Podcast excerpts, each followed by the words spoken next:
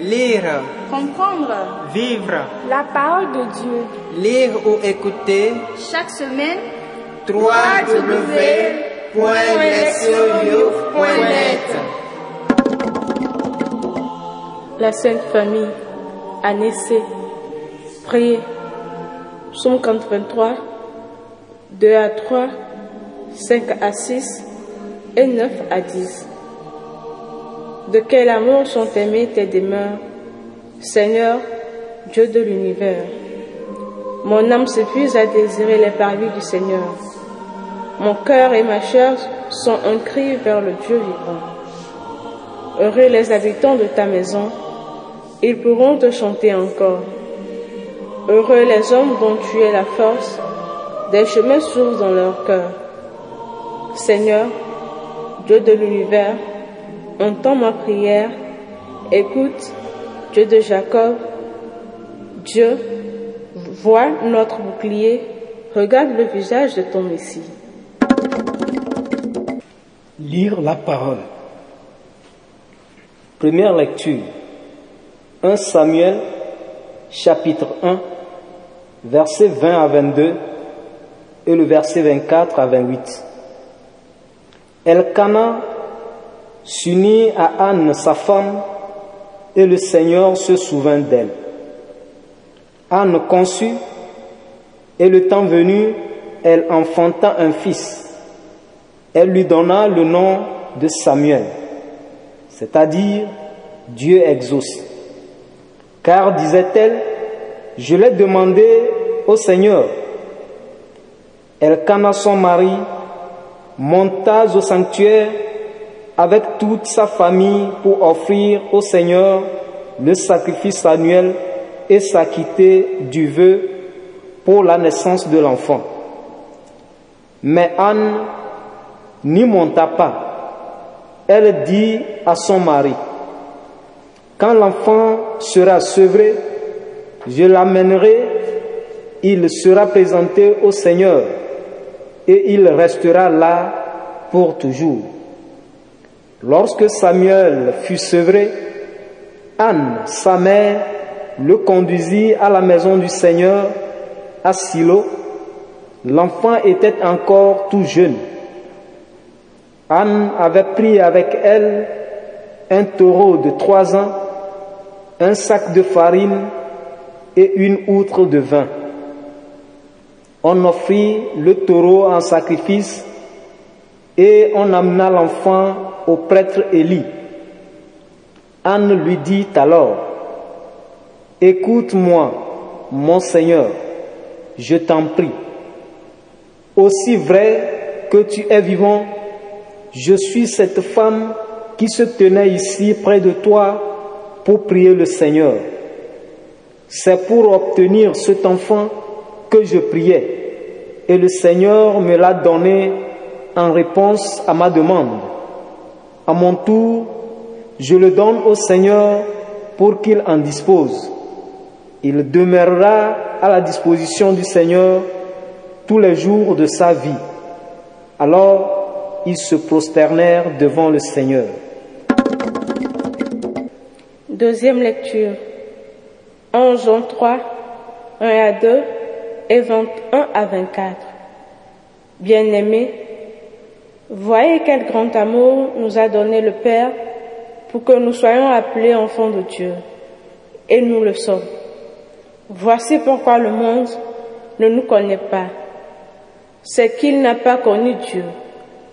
Bien-aimés, dès maintenant, nous sommes enfants de Dieu, mais ce que nous serons n'a pas encore été manifesté. Nous le savons. Quand cela sera manifesté, nous lui serons semblables, car nous le verrons tel qu'il est. Bien-aimés, si notre cœur ne nous accuse pas, nous avons de l'assurance devant Dieu. Quoique nous demandions à Dieu, nous le recevons de lui, parce que nous gardons ses commandements et que nous faisons ce qui est agréable à ses yeux. Or, voici son commandement, mettre notre foi dans le nom de son Fils Jésus-Christ, et nous aimer les uns les autres comme il nous l'a commandé. Celui qui garde ses commandements demeure en Dieu et Dieu en lui. Et voilà comment nous reconnaissons qu'il demeure en nous, puisqu'il nous a donné part à son esprit. Évangile. Luc chapitre 2, versets 41 à 52. Chaque année, les parents de Jésus se rendaient à Jérusalem pour la fête de la Pâque. Quand il eut 12 ans, ils montèrent en pèlerinage suivant la coutume. À la fin de la fête, comme ils s'en retournaient, le jeune Jésus resta à Jérusalem à l'insu de ses parents. Pensant qu'il était dans le convoi des pèlerins, ils firent une journée de chemin avant de le chercher parmi leurs parents et connaissances.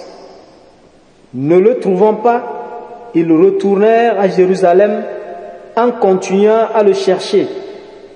C'est au bout de trois jours qu'ils le trouvèrent dans le temple, assis au milieu des docteurs de la loi. Il les écoutait et leur posait des questions, et tous ceux qui l'entendaient s'extasiaient sur son intelligence et sur ses réponses. En le voyant, ses parents furent frappés d'étonnement, et sa mère lui dit, Mon enfant, pourquoi nous as-tu fait cela? Voici comme ton père et moi, nous avons souffert en te cherchant. Il leur dit, Comment se fait-il que vous m'avez cherché? Ne saviez-vous pas qu'il me faut être chez mon père? Mais ils ne comprirent pas ce qu'il leur disait. Il descendit avec eux pour se rendre à Nazareth et il leur était soumis. Sa mère gardait dans son cœur tous ces événements. Quant à Jésus, il grandissait en sagesse, en taille et en grâce devant Dieu et devant les hommes. Entendre la parole. Le thème. Préparer des serviteurs et des servantes de Dieu. La fête de la Sainte Famille nous conduit au-delà des récits de la naissance de l'enfant Jésus et nous introduit dans l'étape ultérieure de sa croissance et de sa formation. Les lectures de ce jour traitent du rôle des parents et des tuteurs à qui il appartient de former en jeune vie en vue du service de Dieu et de son peuple. La première lecture est extraite du chapitre d'ouverture du premier livre de Samuel, qui rapporte les circonstances entourant la naissance de ce dernier. L'histoire commence avec une famille qui est en grande détresse. Anne, l'une des deux femmes d'un homme nommé Elkanah, est stérile et souffre des railleries et des humiliations infligées par Pénina, la deuxième femme de cet homme. Cherchant un secours auprès de Dieu, Anne entre au sanctuaire de Silo où elle se répand en prière en présence du Seigneur et de son prêtre Élie. Elle fait également un vœu, promettant si elle parvient à concevoir, de consacrer l'enfant à naître au service de Dieu. La réponse du Seigneur va dépasser toutes les attentes d'Anne. Non seulement elle donne naissance à un fils, mais son fils, Samuel, deviendra l'un des guides les plus marquants de l'histoire d'Israël. Anne a joué un rôle essentiel en préparant Samuel à sa future mission. Bien sûr, elle a pris soin de tous ses besoins physiques, le, sevrant vraisemblablement dans sa troisième ou quatrième année. Plus important encore, elle a mis sur le vrai chemin de la vie. Elle a permis que Samuel devienne nazir Dieu. En Israël, les nazirs étaient des hommes consacrés et voués entièrement au service de Dieu. En vivant une existence stricte, pure et fervente, il était un signe pour le reste de la communauté d'Israël, en le rappelant son identité de nation sainte, mise à part pour Dieu. Anne a donc préparé son fils à devenir loin de ces hommes. En amenant son jeune enfant au sanctuaire pour l'y laisser, elle a fait, en tant que mère, un grand sacrifice. C'était son fils unique et le don que Dieu lui avait fait. Cette femme de foi n'est donc pas repartie avec son enfant. Elle a laissé quitter sa famille pour servir dans le sanctuaire de Dieu, où, ultérieurement, il reçut un appel à la mission que serait la sienne. Cet enfant allait devenir un juge, un prophète et un prêtre qui contribuerait à façonner l'avenir de son peuple en le sauvant des Philistins et en moignant les premiers rois de la nation. À l'origine de la mission extraordinaire de Samuel, nous trouvons donc une mère visionnaire qui eut l'intuition et le courage nécessaires pour laisser aller son enfant, et cela son retour sur elle-même, afin qu'il serve Dieu et son peuple. La deuxième lecture est tirée de la première lettre de Saint Jean, qui se focalise sur une autre famille. Ici, il s'agit de la famille de Dieu, laquelle se compose de Dieu le Père, ainsi que des croyants et des croyantes, qui sont ses enfants. Cette famille est liée par l'immense amour divin et par la promesse d'une union toujours plus grande avec le Père. L'auteur l'a décrit en des termes magnifiques. Voyez quel grand amour nous a donné le Père pour que nous soyons appelés enfants de Dieu, et nous le sommes. Nous le savons, quand cela sera manifesté, nous lui serons semblables, car nous le verrons tel qu'il est. Liés à Dieu par un tel amour et une telle espérance, les croyants, les croyantes ne peuvent que s'émerveiller de la grâce de Dieu qui les a fait entrer dans cette famille. Mais cette dernière est confrontée à des menaces. Les croyants et les croyantes vivent dans un monde qui ne connaît ni n'accepte le Père. Par conséquent, ces enfants sont eux aussi exposés aux effets destructeurs de l'hostilité et de l'ignorance. Cette animosité venant de ceux de celles qui considèrent l'union au Père des chrétiens et des chrétiennes, ainsi que leur style de vie, comme quelque chose d'étrange et d'intolérable. Tel un bon mentor, l'auteur de la première lettre de Jean explique à la communauté comment elle peut faire face à l'hostilité du monde. Il lui écrit au sujet de la foi et de l'amour. De fait, la foi en Jésus assure la permanence de l'union avec le Père céleste. Quant à l'amour à l'égard d'autrui, il tisse des liens forts entre les croyants et les croyantes. La foi et l'amour seront, en fait, les deux faces d'un même commandement qui permet aux relations communautaires de se maintenir au sein d'un monde hostile. En insistant sur la foi et l'amour, l'auteur prépare les enfants de Dieu qui vivent encore ici-bas à leur vie future dans le monde céleste. Dans le récit évangélique, la Sainte Famille doit relever ses propres défis, à savoir l'absence inexpliquée de Jésus. La famille est montée à Jérusalem pour la fête de la Pâque.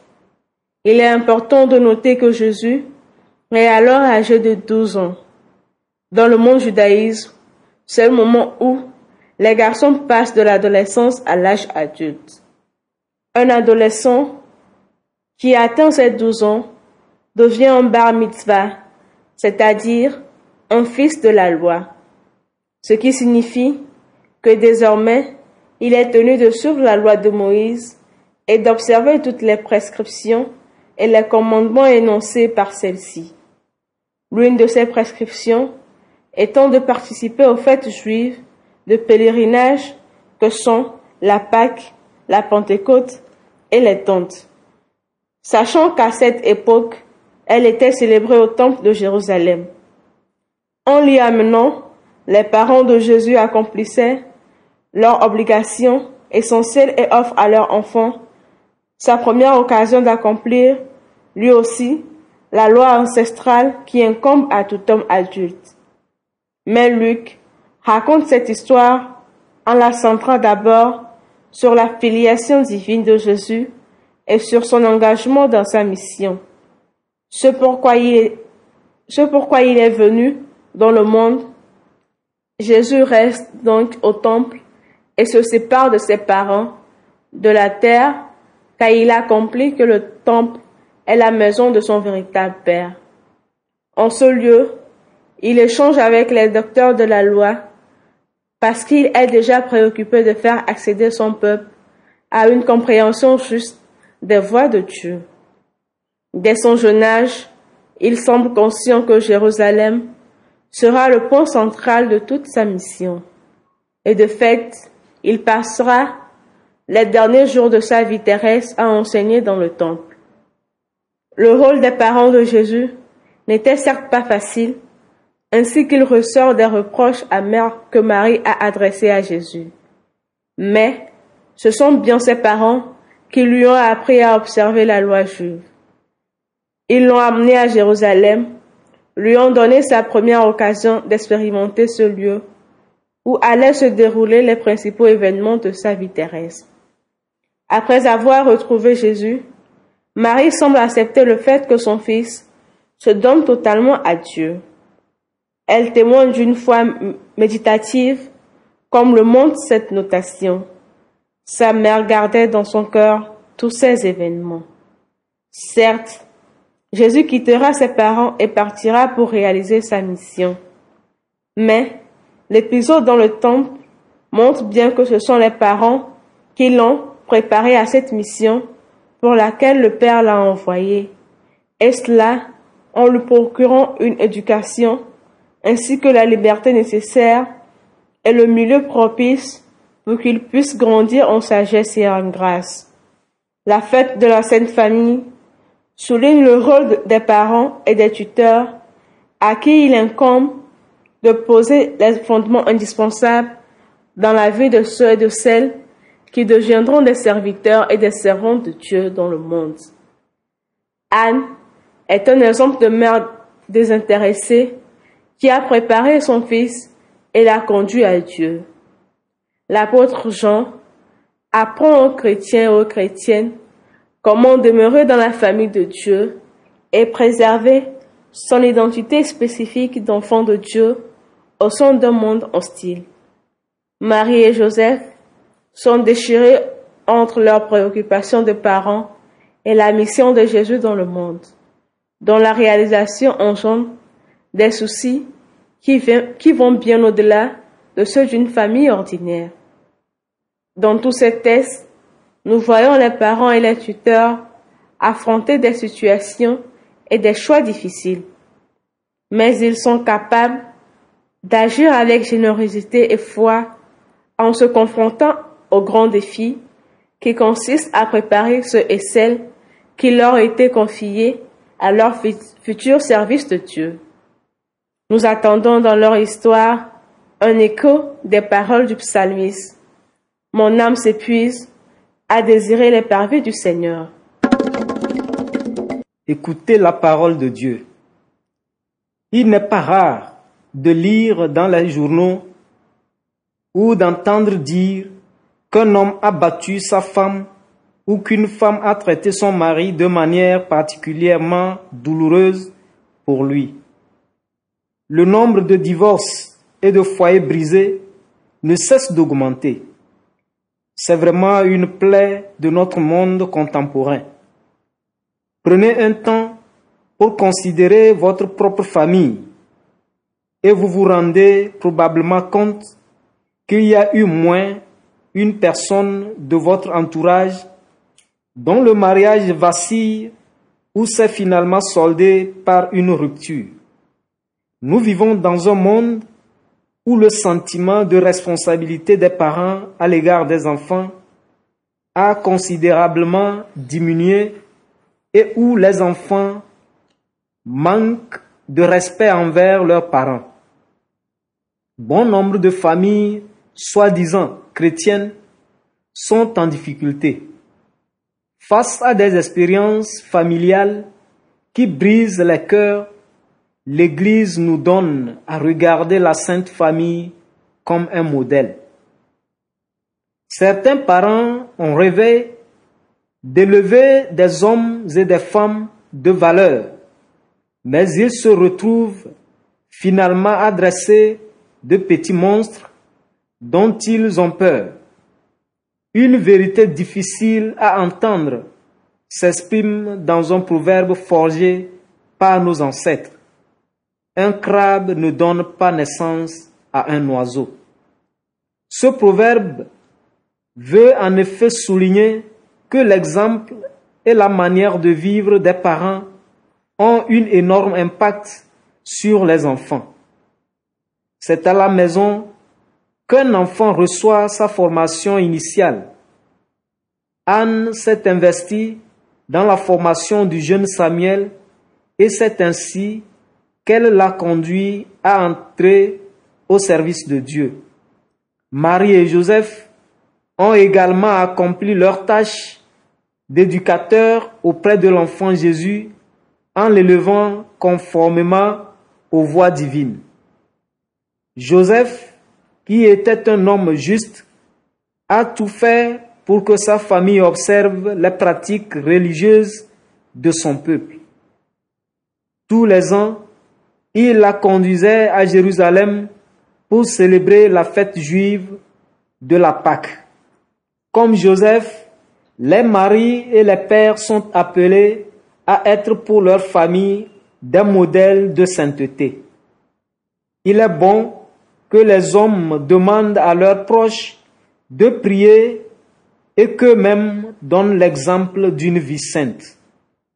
Quant à Marie, il nous est dit qu'elle gardait dans son cœur tous ces événements. Comme Marie, les épouses et les mères sont appelées à être le cœur vibrant de la famille, méditant dans la prière les différents événements qui en ponctuent l'histoire. Dans la partie conclusive du document intitulé Familiariste Consortio, la famille chrétienne dans le monde d'aujourd'hui, le pape Jean-Paul II affirme que l'avenir de l'humanité passe par la famille. Il est donc indispensable et urgent que tout homme de bonne volonté s'emploie de toutes ses forces à sauvegarder et à promouvoir les valeurs et les exigences de la famille. En sa globalité, le destin de toute nation dépend du style de personnalité que forgent les familles du pays. Lorsque nous détruisons nos familles, nous détruisons nos nations, et lorsque nous détruisons nos nations, c'est notre monde que nous détruisons. De la même façon, quand nous édifions nos familles, nous édifions nos nations, et quand nous édifions nos nations, c'est notre monde que nous édifions. La fête célébrée aujourd'hui attire notre attention sur l'une des tâches essentielles de nos communautés ecclésiales dans le monde moderne, à savoir former les familles à guider les jeunes dans leur croissance. Comme les personnages bibliques rencontrés dans la liturgie de ce jour, tous les hommes et toutes les femmes de foi sont appelés à devenir parents, sachant que cette paternité ou que cette maternité n'est pas nécessairement biologique, mais qu'elle consiste à servir d'exemple et de modèle d'une vie vécue dans la crainte de Dieu, d'une vie qui peut changer la face du monde en formant les générations futures. Proverbe. Un crabe ne donne pas naissance à un oiseau. Agir, s'examiner.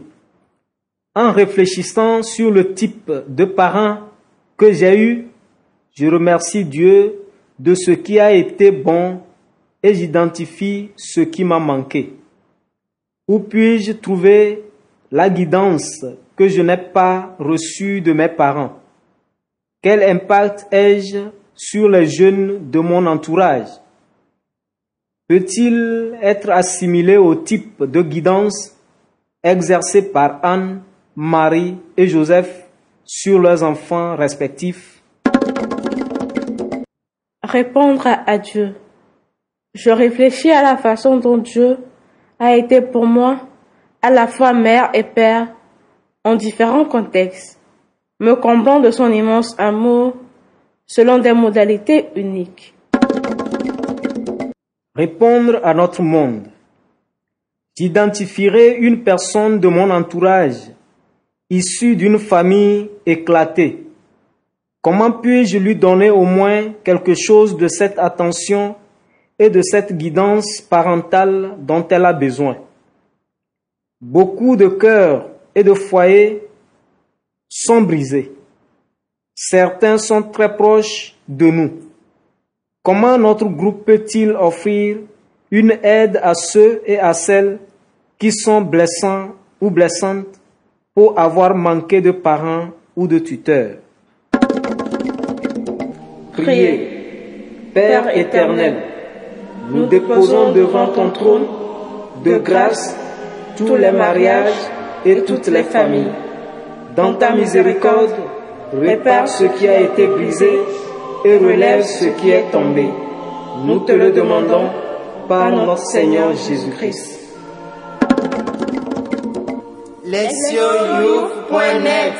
Lire, Comprendre vivre, la parole de Dieu. lire ou écouter Chaque semaine, Poète sur you, poète.